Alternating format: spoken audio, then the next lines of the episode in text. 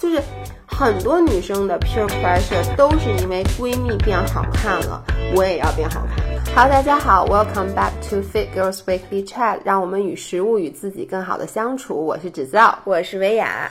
这周其实才是第十四周，我们俩不会数数。然后上周某些人说是第十四周，结果马上就有粉丝就急了，来说第十三周的是的的音频 在在哪儿？说我们错过了些什么？其实就是我们自己数错了啊！今天才是第十四周，呃，你们没有错过任何东西。然后今天我们要讨论一个话题，叫做 peer pressure 同伴压力。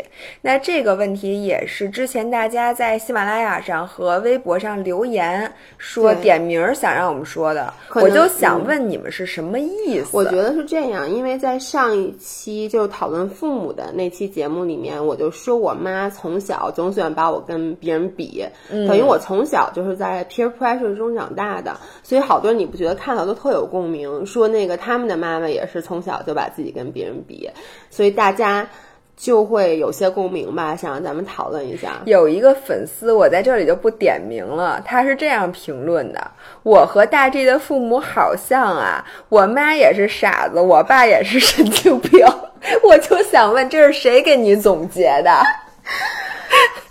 那你说明，那我不知道你和我是不是咱们俩都是神经病的傻子？你没问问你爸妈还有没有别的孩子就是走失了的？我觉得我就是说实话，我觉得我的家庭是比较典型的中国。你爸并不典型。嗯，对我我爸是因为有抑郁症，但是我看到大家留言也很多的父很多人的父亲，其实就那一代的男性都会有多多少少有点这种毛病，就是不注意身体，然后呢。动不动就容易急，然后又对有一点点社交恐惧症。当然，我爸社交恐惧症比较严重。然后那个年代的妈妈，其实很多都会，我觉得你的妈妈是比较少见的。大部分妈妈会去把自己的孩子跟别人比，因为在那个我们这一代可以说是第一代的独生子女，对吧？以前呢是跟兄弟姐妹比，其实以前不是不比。我记得。我看好多书里面，其实都是说，比如一家里面有三个姐妹，什么大姐貌美如花，二姐是什么，三妹什么？你不觉得看咱们看的很多童话故事，其实都是这样的吗？嗯，然后一般那老二最倒霉，就家中间那个，对对对，但是一般那个都是故事的主角，就最后 end up 他的，比如说还有《傲慢与偏见》，就最让我想起了《唐顿庄园》，对那几个大小姐，对，其实就是说在以前，嗯，可能。父母会更多的说把我这几个孩子之间互相进行对比，那后来到了我们独生子女这一代，那他没得比了怎么办？哎，我的同事、我的同学他们的孩子，因为其实那一代人都是差不多同时生孩子的嘛，包括现在我的很多朋友，因为他们都有小孩了，他们不是在比，但其实都会说，哎呀，你们家孩子好可爱，我们家孩子什么就。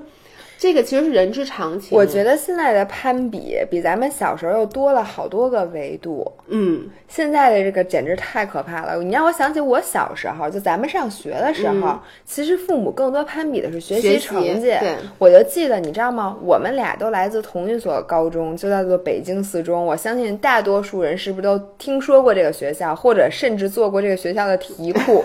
Yes，我们就是来自这所。这个全是学霸的，全是学霸的学校，所以呢，我觉得我们俩非常有资格的，咱们来从小往大的捋，来谈我们受到过的这个同伴压力及影响。我就记得很清楚，每次开家长会，哎，那个不是官方发的，但是我妈每次会从家长会拿回来一本全年级同学的每一个人的每一科的分数都在上面的一个大本儿。啊，那个你能告诉我这是怎么来的吗？这东西可能是因为应该是老师给的，就是本身学习成绩。你爸妈有吗？说实话，我没有印象了，因为我每次只要开完家长会回家，我都是躲起来 让我想起了我的初中同学，他们家门上有一道大口子，我去他们家说。你们家门怎么裂了？他说我锁着门，我妈不让我妈进，我妈拿菜刀把门劈了。对，我我我真的是每一次开完家长会，我印象特别深。有一次就是我躲在我老家厕所，我也是把门锁上，就坐在浴缸里面，然后我妈就在那梆梆梆的砸门。就具体为什么我已经想不起来了，但是像恐怖片一样的感觉。对。Oh my god！然后我就记得我妈拿那一本成绩册，真的很厚一本，而且是很大一本，就跟然后上面每条每条跟那个工资条似的。我妈说：“来，把你的朋友们的那名字给我指一指，在哪儿呢？他们的就因为他是从第一名到四百多名，让指指的就是你。那你妈不然后往前对，exactly。然后我每次都把那个本儿。就是哎，撇着嘴把那本倒过来，然后从最后一页开始往前找，基本上在后两篇上把你们 几个的名字都都能找着。我妈说：“你说你天天就跟这些孩子玩，你能有什么长进？”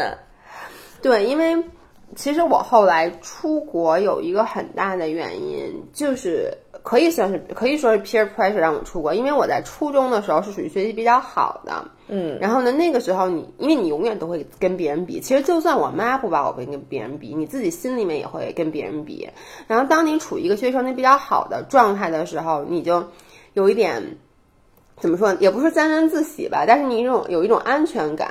但后来去了四中以后，我真的就是因为大家的学习成绩都太好了，就是我完全融入不了那个集体。就在四中里面，我永远都觉得我是一个 outlier，就是我是一个。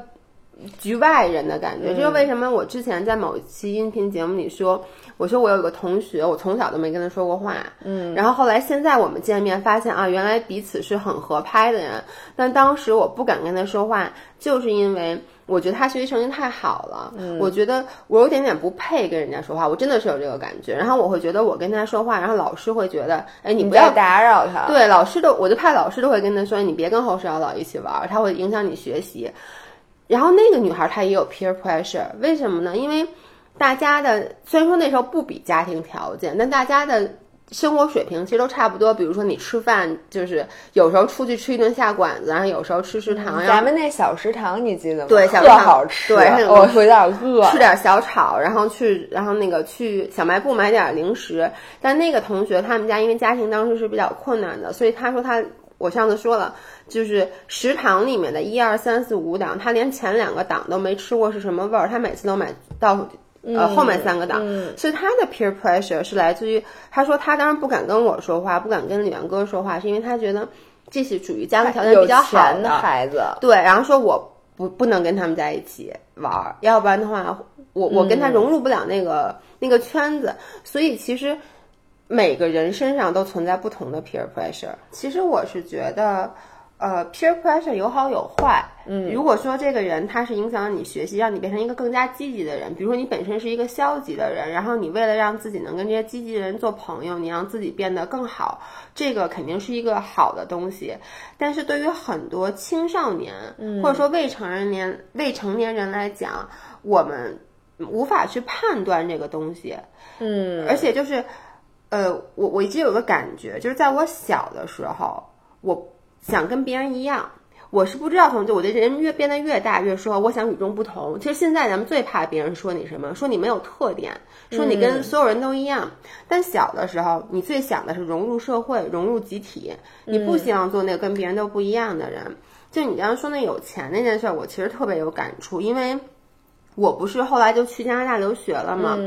就像你说的，就是以前在国内的时候，其实大家的贫富差距你真的看不太出来，因为在学校你得穿校服。你说你你特别特别有钱，你在学校你能买一比别人高级的书包、铅笔盒，你也就打住了。你其实没有再多能让你消费的地方。但是我出国以后，就是你们知道，我是零零零年还是零一年出的国，零零年底零一年初。那个时候出国的人，大部分都特别特别有钱。你什么时候出的国？你再说一遍。零零年、零一年，不对吧？啊，一对不起，零四年、零三年，对不起，对不起，对不起，我还说说错了，说错了，零三年、零四年。就是那个时候出国的人，我们家就属于真的很一般那种，就父母不是那钱是白来的，就努力挣的。但是呢，因为希望像我上次我说了，我爸希望我能远离原生家庭，然后接受更好的教育，是把我送出去。但是当时我有很多的同学，那真是家里他去做生意，就真的是开煤矿的，什么开医院的，就特别有钱，特别特别有钱。然后呢？我当时是特别想跟他们做朋友的，因为你其实到了跟就跟老外你是很难做成很好的朋友，一般都是留学生留学生抱团儿。然后大家当时你想那时候才多大，十七八岁，那时候大家就开始买那种设计师的包了，什么 LV，然后买什么，我经常特别流行机车包。你从咱们这样的学校去了那个环境，有点吃亏呀、就你知道当时。我一开始我听到那一个包那么贵，我真的就我当时觉得这一个包相当于一门课，就是。就是一个学，就一门课一个学期的钱，然后他们就说买就买，然后呢，大家当时爱去 KTV，然后经常就是出去吃什么去 China Town 或者去吃一些很贵很贵的菜，然后其实这些完全超出了我的消费水平，完全超出了我爸我妈给我的钱。嗯，但是呢，我为了跟他们做朋友，你能理解吗？因为肯定不是你出去吃饭，肯定是一人请一次。嗯，你为了能跟他们做朋友，你就咬着牙也去花钱请大家吃那顿饭，就为了下次他们还会叫着你。然后你为了在他们讨论，比如一起去逛那种很高级的那个商场，然后呢，去逛 Bloomingdale 或者去买个好包的时候，能跟着他们，能给他们一些意见，于是你也会真的是省吃俭用的去买这些包。你知道，你这让我想起了，不仅是你上学的时候，之后。其实我都很大了，嗯，你记得吗？就是我们其实也有一些，就是不在我们这个 league 里的朋友，他们比我们有钱很多。我一猜你就要说然后他们请你，比如他过生日的时候，嗯、他请你去一巨高级的餐厅，对。然后等到你的生日来临的时候，你就非常紧张。首先，你并不想请他这个饭，因为你觉得太贵了，而且他请十个人，你说你能就请俩吗？你怎么也请五个吧。然后你你就咬着半天牙请了一顿饭，然后到那儿可能一高兴又点了酒，因为你已经装作你很大方了，嗯、你不能说到那儿什么都不给人点吧，你就得点点完了之后，在回家的路上你就开始发誓说以后要少跟这个人接触，我这不是我这个消费方式也不是我，而且我不能 afford。但是等下一次他再叫你的时候，你还去。就是你是控制不了你自己的。其实这个朋友他也是善意的，他也不是诚心，但他的消费水平就摆在那儿。嗯、就比如我上大学的时候，一开始我有一个朋友，而且我当时是真想跟他做特别好的朋友，他性格也很好什么的。但他们家特别有钱，他 literally 就随便，比如说 out of nowhere 送我礼物，就送我一整套 Kiehl's 那化妆品，从什么洗面奶到那种、嗯、那一套就嗯好几千。对于那个时候，就你说他送了我这么一个礼，我怎么回他？然后我记得他有一次去美国玩，回来就给我买了一个 Diesel 的那个夹克，就是好几千。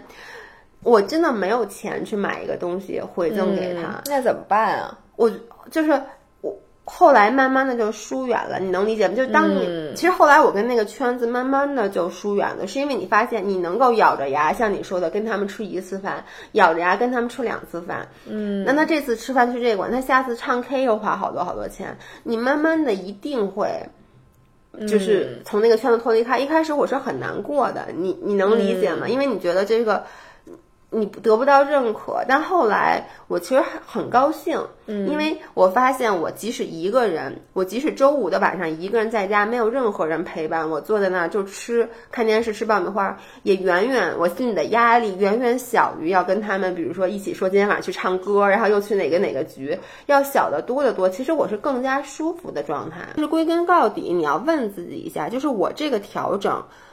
第一是不是对我好的？第二我高兴不高兴？嗯、因为我觉得有时候 peer pressure 给我的真的是正面的影响。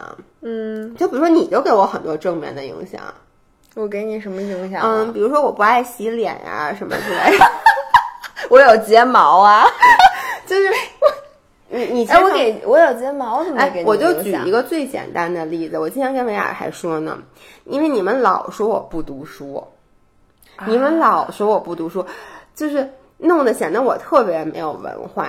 坦白讲，我之前真的看书，毕竟我也是识字儿的，看的都是小说，什么霸王抢亲，什么山大王抢亲的故事。我我怎么说呢？自从说实话创业以后，我确实忙的没有时间看书。嗯、然后我每次很累的时候，我都想，哎呀，就看点 YouTube 嘛，嗯、就是换换脑子。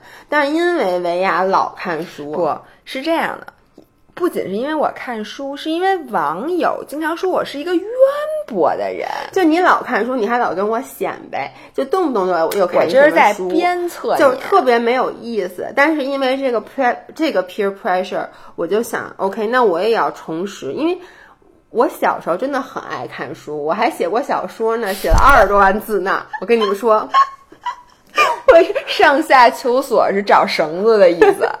我以前你能不能哎别丢人了？就很多认识我的人都知道我以前是爱看书，所以我说 OK，我要重拾这个，所以我就从十一回来之后，我就要求我自己，OK，每天晚上睡觉之前，我最后一件事不是看 iPad，而是去看书，看一个 chapter 或者这 chapter 很长，我把它分成两两次来看。都 OK，我不强迫我自己看很多，但是从十一回来到现在，我已经马上就要第二本书也看看完了。我我现在已经真的养成了看书的习惯，所以我觉得这个真的是一个米老鼠杂志、对恐龙杂志，舒克与贝塔，就是又暴露了我们这个的年龄。对我真的是一个好的改变，嗯所以我会感谢这个 peer pressure。但有时候 peer pressure 就不好，就比如说很多女生。嗯我知道很多女生减肥，其实她不是因为自己减肥，她是我最好的闺蜜突然瘦了。嗯我举一个例子，就是我练柔术那块儿有两个好朋友，这两个女孩儿，嗯，然后呢舒克与贝塔，对，我们就叫她舒克与贝塔吧。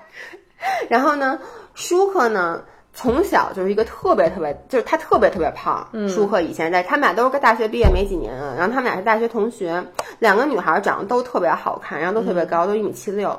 然后舒克以前特别特别胖，但是呢，他在大学以后就开始减肥，嗯，他瘦了六十多斤，他从一个一百七十斤的人变成了一个一百一十斤的女孩。你想一米七六，一百一十斤很瘦，嗯，她现在那个腿，呃她本来比例又特别好，腿巨长，然后就变得巨瘦，身材巨好，就真的拉出去说是模特，绝对所有人都信。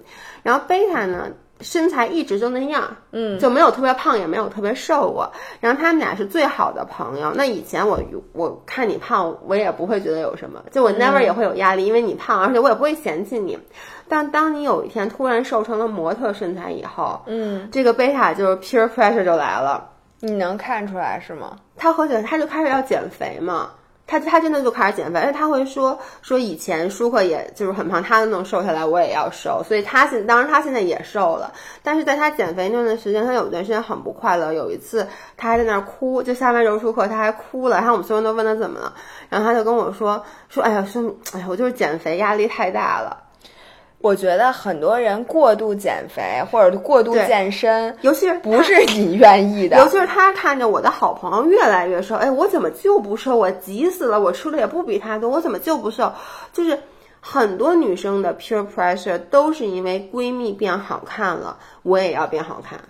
对我特别同意，尤其是我看到很多人真的把自己往死里饿。嗯，我觉得那都不是说你就一个人，你突然就想不行，我这个月一定要减二十斤。嗯，一般人如果你旁边的人还是原状的话，你不太会有这种想法。你为什么要极端节食？你除非你说我下里下个月结婚，我现在这婚纱穿不上，对对吧？大多数人都是受到了刺激，而不是激励。对，所以说这个 peer pressure 它有一点点，比如说我开始减肥了，我每天正能量，那对你可能是好的 pressure，、对吧？你会说啊，那我和你一起，但这大家一起减肥。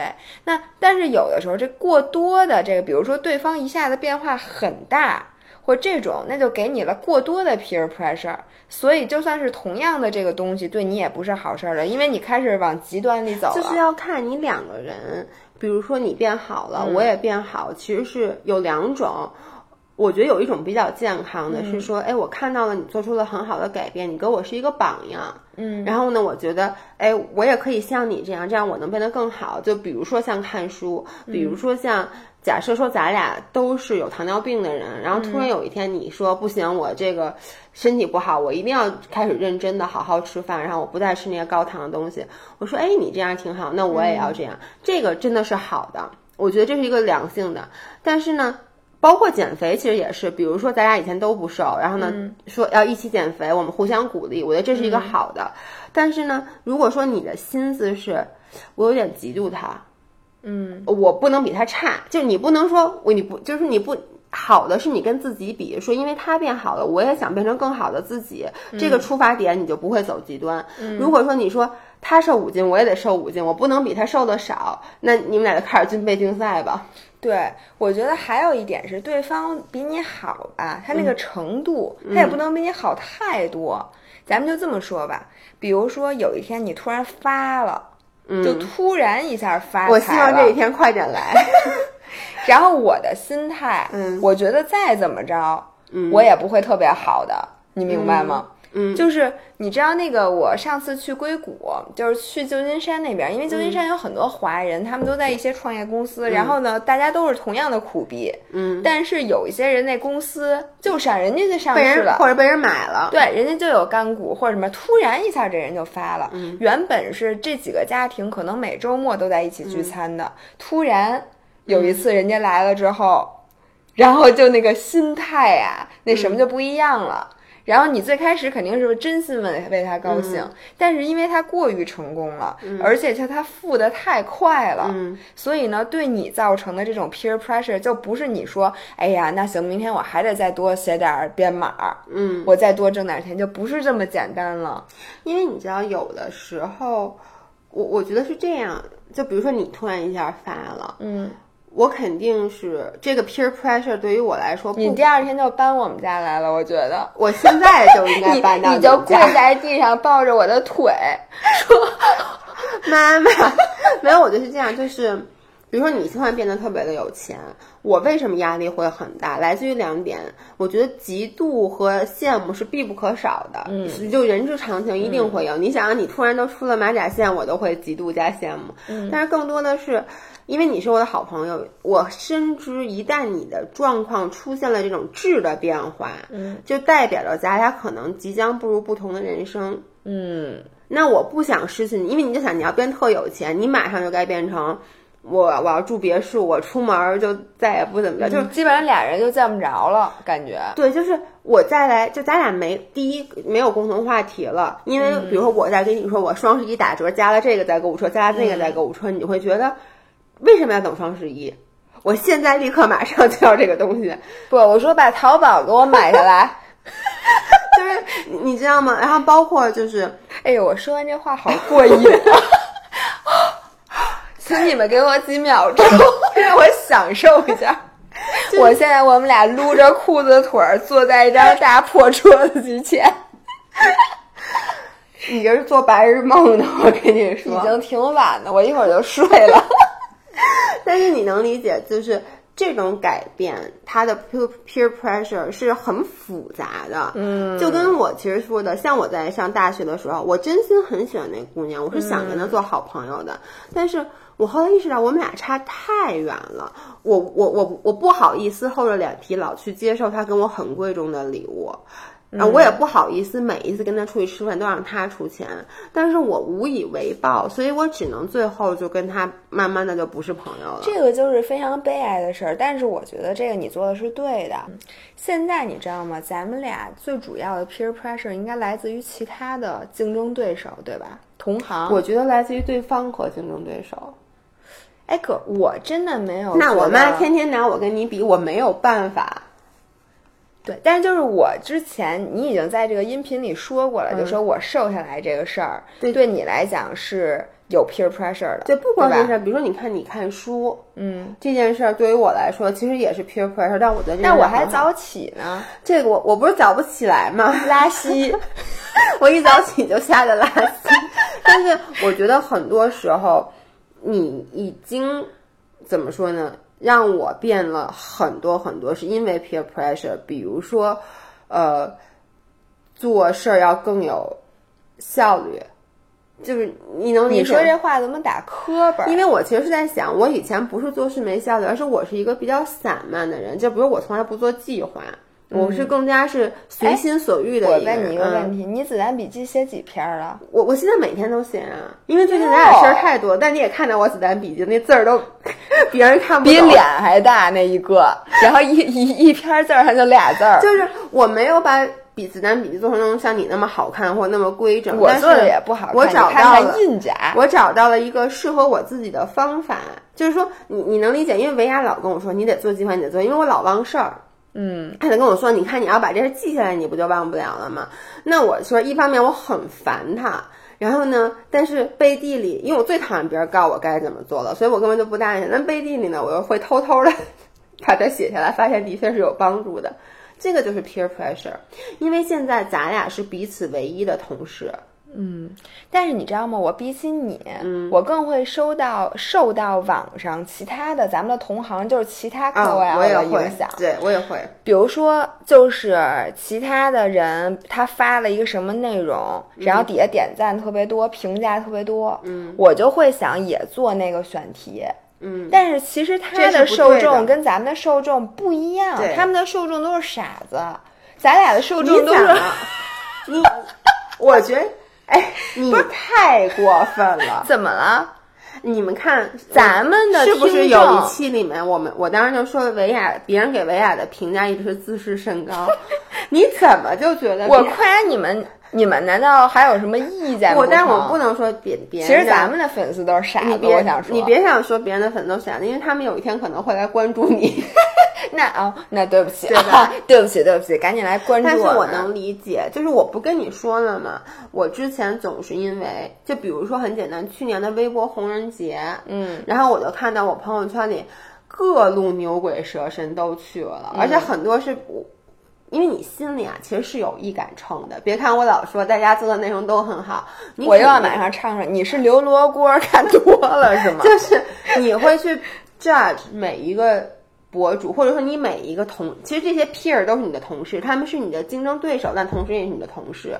你会从心里面去 judge 谁的内容，哎，我觉得确实好；谁的内容你觉得切什么呀，这也发；谁的内容你说，哎，我觉得可以学习；谁的内容你会说，我绝对不会有任何一天去为了博得眼球做这样的内容。你心里是有这么一杆一杆秤的。然后当你看到微博红人节的时候，所有这些人都去了，唯独没有人来邀请你。我当时特别不高兴，然后我当时酸酸特别酸，我就跟维亚说：“你还说我酸，你当时还批评我。”我这件这种事情对我完全我无动于衷，对这因为你知道当时我的想法是，我们做这么好的内容，我们在微博上为什么没有得到认可？但后来其实也说是因为就是 agency 当时没有去帮我们申请这个。我跟你说，这事儿是这样的：一旦你知道这个事情背后是怎么运作的，对你就不，你根本就不在乎。但是我跟你说，人家粉丝那么多人留言，那是真的，那是实打实的，那他肯定我后来知道，我也不生气了。对，所以我我我不是对我不会因为这种事情。完了，你你们听见了吗？他是在让你们多给我们留言，对我就是这个意思。你们听的一点错吗？Absolutely，就是这个意思。所以你们看着办啊！如果你想让我们继续生活在这么强的 peer pressure 下，我跟你说。你干嘛呢？哎，某些人，我跟你说，不好好给你们录音频，一边录音频一边打字儿，你对得起你的粉丝吗？来来来，继续说，继续。我我在工作，嗯嗯，我刚刚想说什么，我都给忘了，是吗？嗯哦，那 对不起，我们刚才弄了一下那个录音笔，我接着说啊，那这些 peer pressure，我觉得我现在主要的 peer pressure 是来自。其他的博主，然后我觉得这个就像你说的，就是我去吸，就是吸取别人做的好的内容，这个是好的。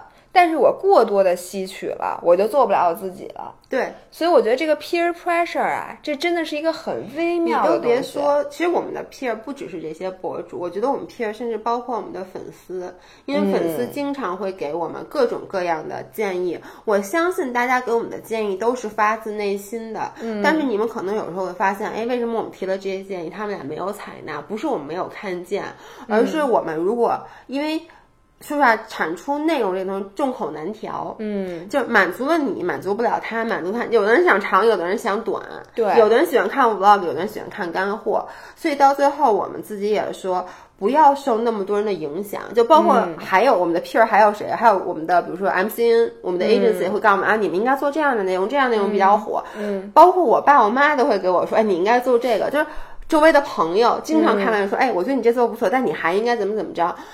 那其实这么多的声音过来以后，每一个声音是一个明确的方向，加在一起它就是噪音。嗯，这些噪音就是来自于各个 peer 的噪音，会让我们不知道该做谁了。所以到最后说，哦，那可能还是要做自己。真的是你一味的去迎合，比如说，哎，我发现微博上现在拍这个特别火，对，或者怎么的特别火，但是其实这个火的内容，他做火是因为那个是他，他就是这样的人。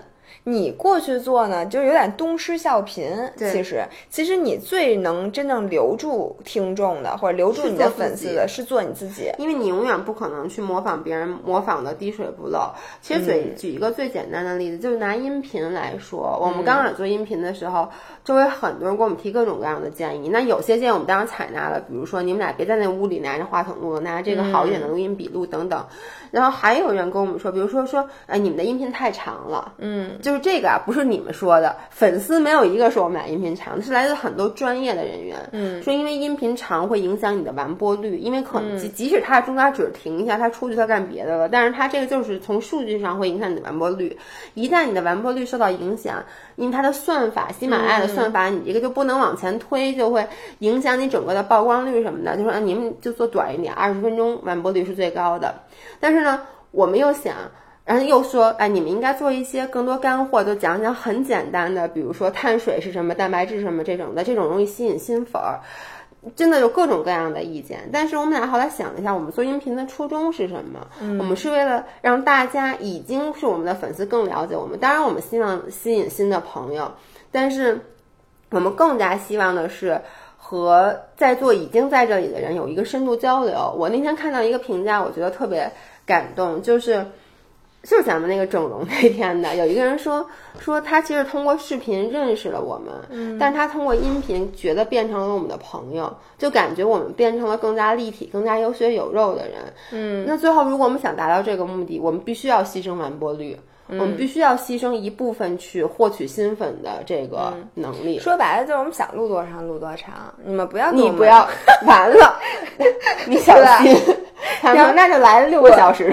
我是想说，那个有很多时候你失去自己这个事儿，真的跟 peer pressure 关系关系特别大。我就想到上一期我不是说那个整容的事儿吗？我不是最开始说说我也不知道为什么我要去填脂肪吗？我现在想了，就他妈赖你，就是因为你我才去的。因为呢。你知道吗？比如说你的最好的朋友，他要去整容了，其实你的想法是说，那他变好看了，我怎么办啊？那如果与其我之后自己再去想招赶上他，我还不如跟他一块儿去呢。我现在想起来，我当时就是 peer pressure。是，其实我上次也说了，我就是垫鼻子这件事儿是我从小到大的愿望。我在上大学的时候，我都走进医院了，最后因为怕疼没做，最后什么最后。不是压死骆驼的最后一根稻草，就什么最后让我去做，其实是因为你你把鼻子垫了。嗯，我说我去，你原来鼻子长得不错，你爱都垫了，那我这个这么丑的鼻子我不能落下呀。就是你说这是一个好的 peer pressure 吗？我觉得垫鼻子是好的，因为这是我一直想做没有勇气做的事儿。你最后推了我一把，做完以后，我到现在为止这件事一点都不后悔，我很很高兴。但可能。屁股脸这件事儿就是一个不好的 peer pressure。哎，你看我给你的 peer pressure 都他妈是好的，你给我的没有一个是好的。但你也给我很多不好的 peer pressure。什么不好啊？坦白讲，你会让我很焦虑。为什么？就是很多时候，你可能很无心的，比如说给我发一个，问你起了吗？是吗？不是问我起了，就比如说你很很无心的说了一句什么，就你那天不是说我这两天态度不好，那天为啥说我这两天态度不好，因为你知道我们家就是。这两，我爸昨天刚做完手术，还有各种各样的事儿。然后那个我爸爸就老必须得让我陪着，就你能理解吗？就是我爸醒来就跟我说：“啊，你得来陪我什么的，你别走什么。”弄得你的本来工作就很多，然后呢，我已经很长时间没有好好睡过一觉了，然后又没有好好的健身，然后我爸又在这种压力情况下，为啥要来一个？咱们后天把两条音频都拍了，把两条视频都拍了吧，就是。你知道这种 peer pressure，这个不叫 peer pressure，这叫 pressure。对，不是，我想说还有什么？或者比如说，因为我大家知道，我上次说了，因为我没有睫毛，所以我不太喜欢拍抖音。就是我拍抖音就喜欢是一口气化好妆，全部都拍好。然后呢，我们那个群里面，你就看维亚今儿嘣儿发一个，明儿嘣儿发一个，后天又嘣儿发一个，你发的每一个我都有看到。然后呢，我看到了就你发的时哦候，，Good to know。我都 你这是诚心的，我都觉得。然后呢，他每发一个，真的我的心里就会有一个压力，就我那血就会又少一点，又少一点，又少一点。一格，就是这个，我觉得你说是不是好？我觉得就是。可对于一个正常人讲，这可能是一个好的 peer pressure，他会不停的 remind her，你要记得拍抖音啊，你要记得拍抖音。但对于我来说，我没有忘记，而你反就是你，你比如说你发了一个以后，我就想，哎呦，我还没拍，要不然我今天拍吧。可我今天还有这么多事儿呢，哎呀，我还是明天拍吧。我就经常因为晚上这个睡不好觉，我我真的 literally 我会这个压力非常非常大，所以有时候你给我发一个什么，然后我回一个，你看我就推推想想，比如说那天你说拍两个视频，我说就拍一个吧，结果咱们今天不仅拍了两个视频，还拍了一个，还现在录了一个音频，这说明什么呢？就是我自己心里其实有谱，就我是想很快的完成，但你不很快的完成这些工作，但你越说就会越影响我的效率，你能理解吗？这个我给大家翻译一下啊，就是这么一种情况，就是大家互相比，然后最后大家下班都很晚的这个故事。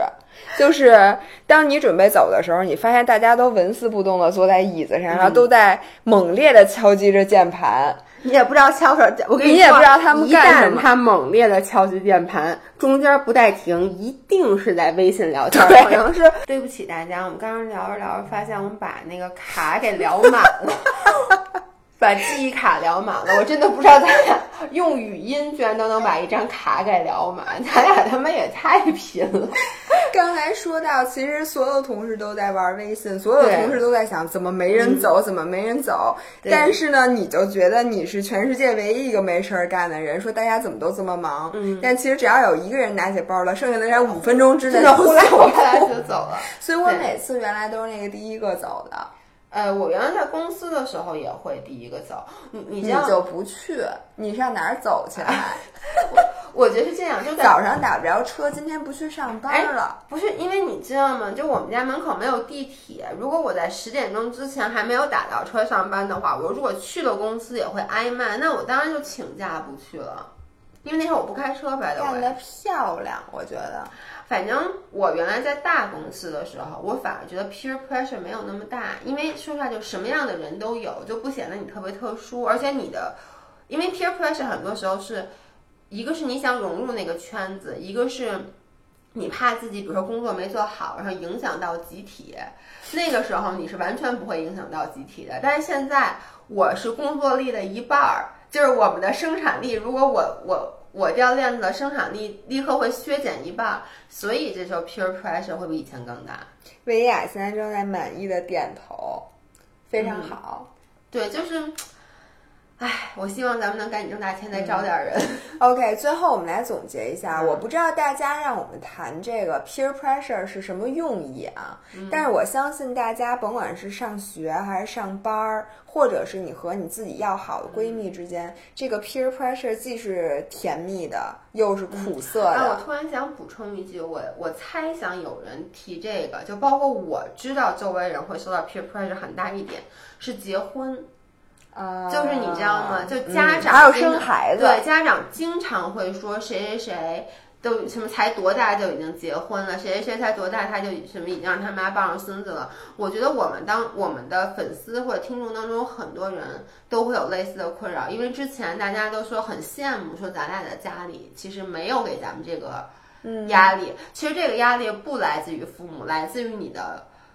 同跟你年纪差不多的那些父母家、父母朋友的孩子，或者你的同事，因为如果大家全都，你周围的闺蜜、朋友全部都单身，全部都没孩子，你爸你妈不会催你的，他催不着你，一定是他看到你渐渐落单了，他替你感受到了这个 peer pressure，嗯，所以他就会开始催你。他也利用这个 peer pressure，然后再来火上浇油。对，所以你你知道，我觉得大家一定这，我觉得有的 peer pressure 可以去屈服，这个是绝对不能屈从的。你不能说是因为我的朋友们都结婚了，那我也得结婚。然后这个时候你很容易就容易啊碰到一个差不多凑合的就结了吧。嗯你别说你们，我记得当时我之前有一段单身的时候，我突然发现，哎，我周围的朋友都就是找到朋就都在 relationship 里面都谈恋爱了。然后那一段时间我其实有一点点，也不是受伤，但你会突然觉得很孤独，因为以前是每个周末大家都一起出来，谁都不觉得谁是一个人。突然一下，今天啊，我要陪我老公，我要陪我男朋友，哎，我们要去看电影什么的，你就变成了一个人。这个时候，当时你会很容易说，哎呀，随便我随便找一个吧。就对。心态崩了。对，心态真的让我想起了木兰抓娃娃，就是如果咱俩都没抓到娃娃，他也不会那么执着的一直在抓娃娃。然后等到你周围的人都有了一个什么的时候，你的心态就彻底垮了。维你知道吗？亚其实讲，就是我们当时三个木兰，另外一个美妆博主，我们仨一起去玩那个抓娃娃机，那个特别难抓，所以一开始我们仨都开玩笑在那儿抓，你知道吗？根本没想真抓上来。我说这玩意儿不可能有人能抓上来，结果维亚抓上来一个，当时我就说，哎，我就说不行，我也得开始抓，我就在那儿不停的抓，就从一开始很 casual 的抓，变成了一个很魔怔的在那不停的抓，结果没想到我也抓上来一个。于是木兰真的当时就疯了，她就不允许任何人碰那个机器。所以我最后想说，我说 peer pressure 其实是考验一个人格局的一个非常关键还有的时刻。对自己、对做自己的坚定程度有多对大？，其实就是你需要把这个眼光放长放远，然后要再高上一层楼。咱们就拿这个刷抓娃娃这件事儿，你一旦想到这在生活中会是多么微不足道的一件事儿，它不足以浪费你的时间。当你重新就是找回你的主心骨的时候，你肯定就放弃这个执念了。对但有的时候你就陷在这里就钻牛角尖儿了，就我们得从这里出来。有一句话很可怕，就是别人都嗯，就别人都是我妈最爱跟我说的一句话。我觉得很多人都会从父母那儿听到很多，就谁谁都谁谁谁都，别人都怎么怎么着。其实那意思就是说，那你你你怎么不这样？你为什么要跟别人不一样？我觉得我们都这么大年纪了，没有必要说每一样都去合群。我觉得不合群没什么不好。而且你要知道，你合的那个群就是别人都这句话，它只是一个很小的群体。你放眼全世界，那怎么不可能有别人都这句话出现了？下次你妈再说你怎么这么大年纪了还不结婚还不要小孩儿，请你把我拿出来。对，而且你搜一搜，说世界上有多少你这个岁数没有结婚的，你把这个数据拿给你妈看，对吧？所以一个一个是这个格局上面要要看大，还有一个呢，你自己心态要稳。嗯就像你说，你对自己需要有一个理性认识。那我究竟是什么样的人？哪些地方你可以去攀比，哪些地方你就不应该去攀比的？很多时候，我们因为 peer pressure 会说一些自己不想说的话，或者干一些自己明明不想干的事情。就是你不觉得就在那种很多人的饭局上，有一些东西你明明觉得是错的，或者你觉得这事儿特傻逼，但是呢，当大家都说啊这事儿应该怎么怎么着，或者说大家都说。这个事儿特别特别好的时候，你就会也会嗯，没错，说我也觉得是，就是特别明显。包括我其实自己以前就会有一点点，比如说开会在工作上面，就是我明明有一个想法，但是我发现大家说的那个都跟我这个想法是相反的。就当然他们先说了，不是我先说，我一发现哟，大家都这么说，我要不然就不提自己的。嗯，这件事儿了，然后我甚至有时候会说啊，你们说的对，我也这么觉得。其实这个就来自于 peer pressure。这个呢，也是就是在东亚文化里，对这个东西会更明你显。不要去做那个刺儿头，其实说白了，所以就为什么说空难调查里面发现东亚的航空公司航空事故，尤其是韩国、嗯会显著的高呢？就是因为这个文化里面权力距离是大的。嗯就是说，如果你的领导说了一个什么东西，嗯你或者说你所有的人都没发现这个问题的时候，你明明发现这个问题，你不敢说。对，所以我觉得这个，如果你现在处于一个就是其实你的工作非常 critical，对尤其是比如说你是大夫啊，你是空管员呀、你是这个航空公司的人，你千万不要，我求求你，千万不要受到任何 peer pressure 的影响。但如果你像我们一样只是在大公司混日子，原来，那我觉得你不说也就不说嗯其实是这样，就有的东西如果是原则性的，或者说它会影响深远的，呃，未必你说的是对的，但你至少应该为自己发声。呃，就像刚才 wij 俩说的，你觉得你的工作很 critical，那在大公司里是这样，我我是现在是，如果这个事儿它不是一个特别大原则性的事儿，我觉得你的也行。那为了就我的人越大，其实会变得，我觉得不是圆滑吧，更加柔软了。嗯，就是你就不愿意，resilient 就你不愿意再去因为一些没有那么重要的事儿，非去跟别人争吵。其实我觉得这也是一个好的变化，我其实觉得是一个好的事儿。是，这尤其是比如大家都夸，哎呦，说老板你今天这红衬衫真好看，然后你非得说，哦，我觉得一点儿都不好看，我觉得你这属于找死。对，OK，嗯所以呢，好，那希望大家，因为 peer pressure 这个东西毕竟不可避免，然后我们每天都生活在这个压力之下，所以如何利用这个压力，让它更多的能让我们对我们起一些积极的作用，更少的对我们的心情有一些消极的影响，那我们共勉吧。OK，那记得给我们留言，要不然薇娅要该去跟别人比了。然后留言可以问问我说，大家最近读的什么书呀？好让我有机会给你把书选课和贝塔的书名儿给你们派过去。好，那今天就这样，然后我们周三见。啊、b y the way，记得看我明天晚上的视频。明天是周二，我刚和维亚录了一期，我觉得是我们两个从录视频以来有史以来我最喜欢的一期，最搞笑的一期。所以明天一定要记得关注我们。为什么我们俩刚洗完脸？大家一会儿就知道了。OK，那就这样，我们周三见，拜拜拜。